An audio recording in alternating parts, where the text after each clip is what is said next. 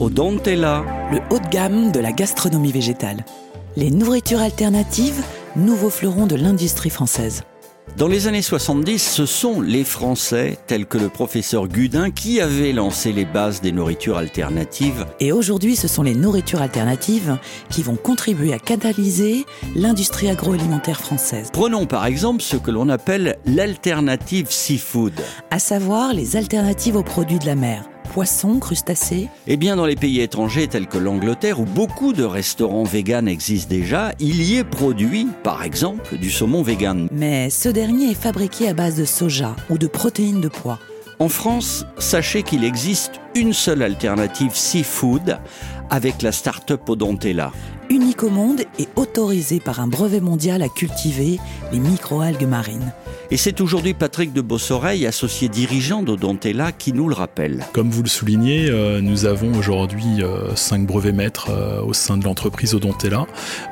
Nous protégeons 100% l'entreprise par ces brevets sur une durée de je crois que c'est 20 ans.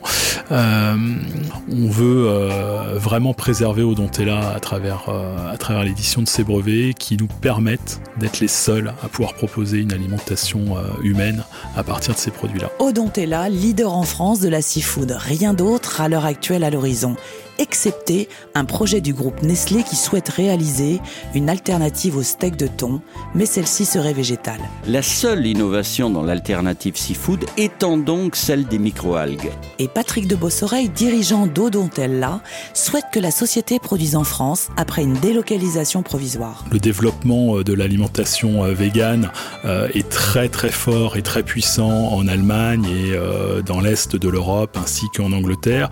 Donc pour le démarrage de l'entreprise, euh, nous avons dû trancher et euh, effectivement accepter cette euh, délocalisation aujourd'hui de fabrication de nos produits. Mais demain, nous sommes en train en ce moment d'effectuer des levées de fonds et des recherches de fonds pour développer l'entreprise en France et obtenir notre propre unité de fabrication indépendante 100% française pour revenir sur le marché français et faire plaisir à tous nos clients qui attendent le retour d'Odontella. Odontella, la seafood française est née. Et de son côté, le gouvernement, dans son action, souhaite bien sûr aider les entreprises françaises à se développer avec l'innovation en ligne de mire. C'est pour cela qu'Odontella a choisi la Nouvelle-Aquitaine pour son unité de production et commence même à s'installer à Bordeaux en aidant le plus gros traiteur de la région à surmonter la crise Covid. Et ce, en lui louant ses locaux et en reprenant une partie de son personnel. Solidarité donc, développement durable? Et ressources naturelles pour l'alternative seafood française. En un mot, Cocorico.